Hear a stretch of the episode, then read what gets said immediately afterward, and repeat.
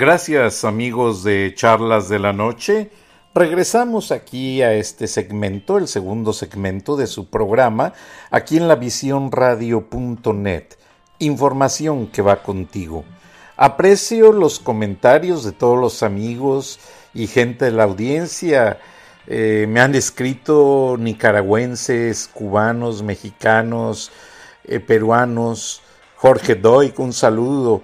Su papá es un héroe militar en Perú le mando un abrazo. Mucha gente que en este día, el Memorial Day, el Día de la Recordación, recuerda a sus héroes, a Héctor, eh, un héroe del ejército americano eh, que sirvió en Vietnam.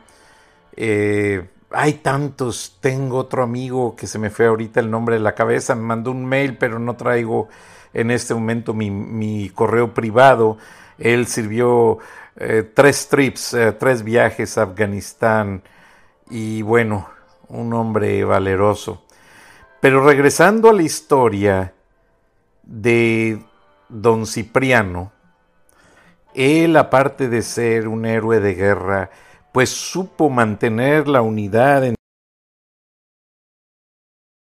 dormir juntos, en una época de conflicto como lo es ir a una guerra, no es fácil compartir muchas cosas, no es fácil. Y ahí está la variedad de razas y de todo, y no se crea, también se pelean, ah, entonces discuten y todo. Es una vida normal como en las películas. Pero después de eso, hay una gran unidad militar cuando se enfrentan al conflicto. Y eso fue lo que les demostró don Cipriano, cuando los libró de esa emboscada.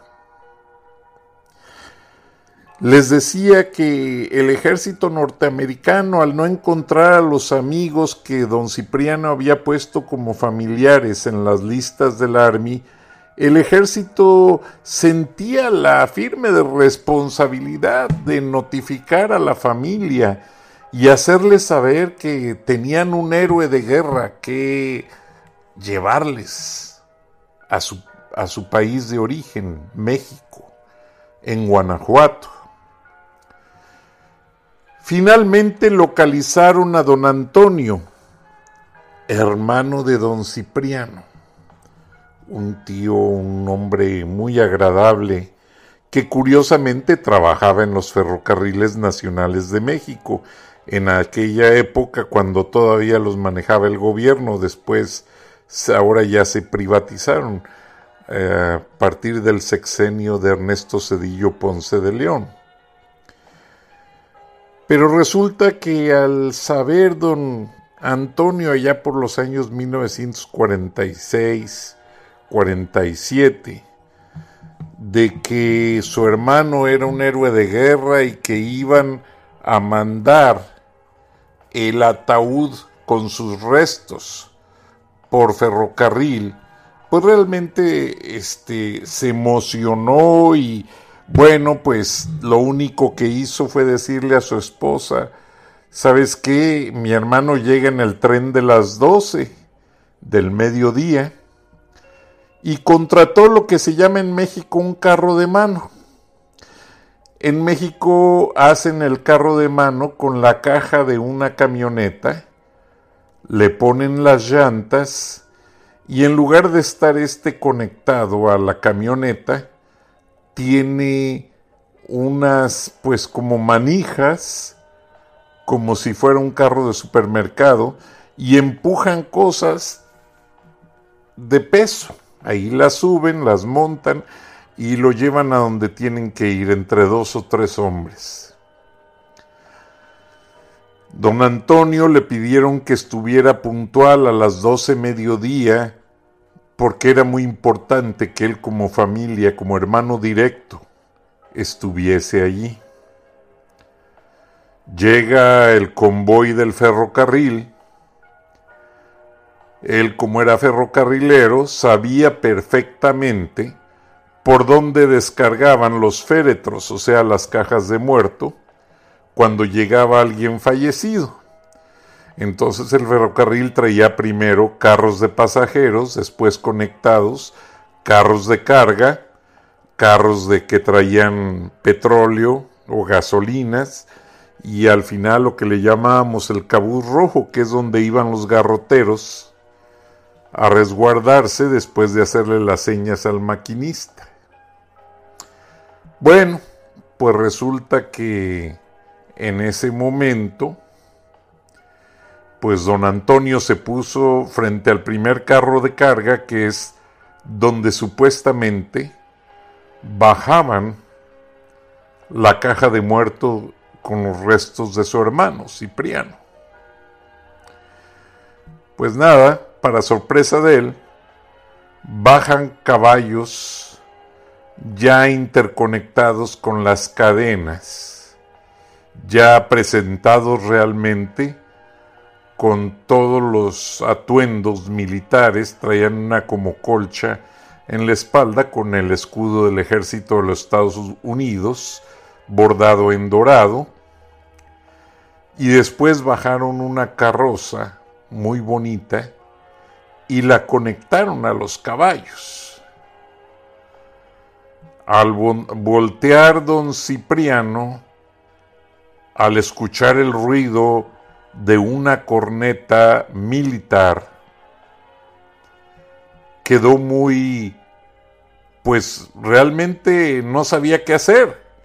Y al sonar de la corneta, se formó un pelotón militar con sus uniformes de gran gala y sus fusiles y sus espadas. Era el pelotón a quien años atrás don Cipriano les había salvado la vida. Sus compañeros fueron en tren hasta México a llevar los restos mortales de su héroe de guerra. Al montarse la carroza, bajan con todos los honores el féretro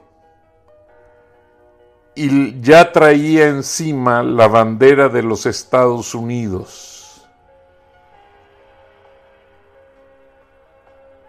Para sorpresa de todos,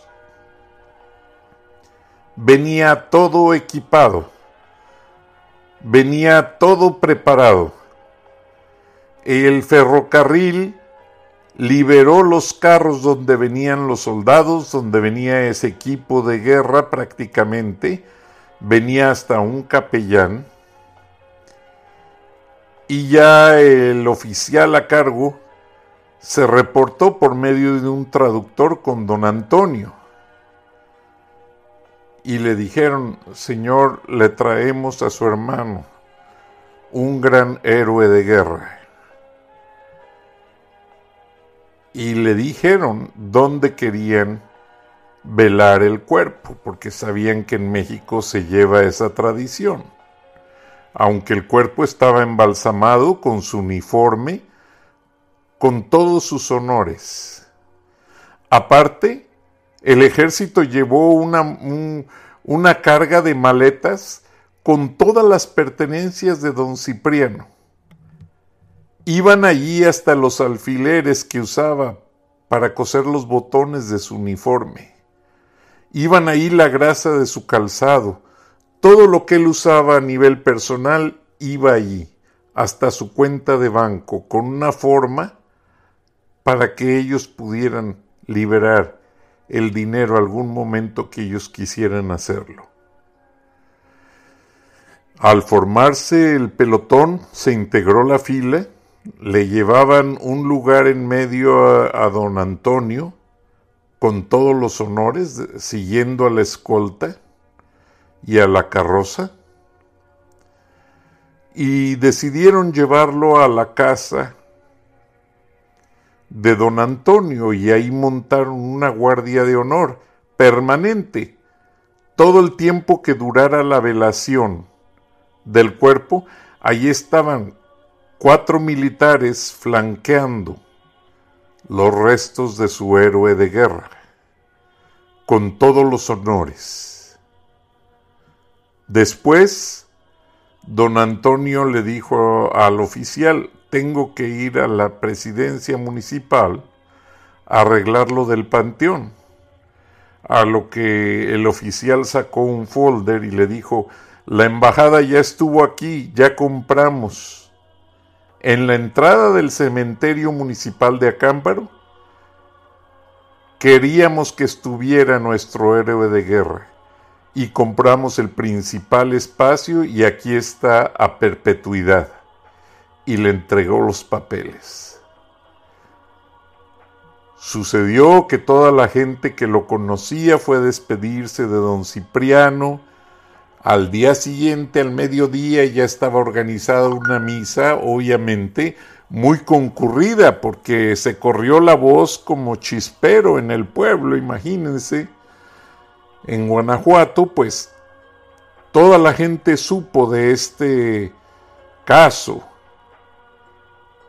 Y no fue para menos pues no cualquiera lo lleva una guardia del Estado Mayor del Ejército de los Estados Unidos a sepultarlo. Al llegar este militar, obviamente tienen todos los detalles listos.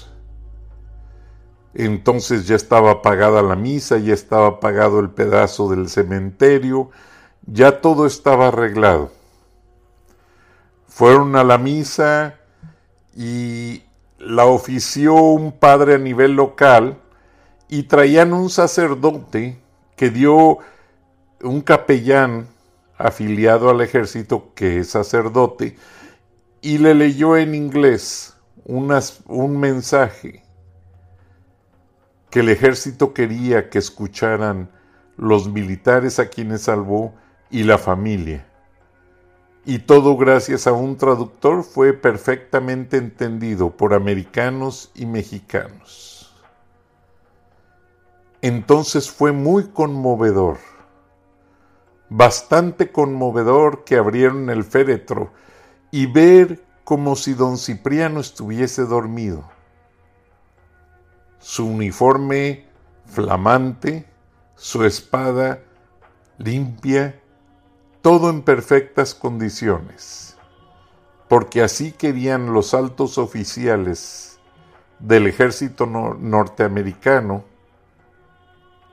que fuera entregado a sus familiares el gran héroe de guerra, que hoy le rendimos tributo en el día de la recordación. No doy apellidos ni detalles para no afectar a la familia. Luego la gente es muy curiosa y es capaz de ir a escarbar la tumba para sacar la, espada o ustedes saben las cosas que suceden. Pero yo les digo, mi estado natal, Guanajuato, dio muchos héroes de guerra al gobierno norteamericano. En Irapuato hay un panteón militar de héroes de guerra de los Estados Unidos. Pero continuamos con esta fascinante historia cuando regresemos de estos avisos comerciales. Gracias por sintonizar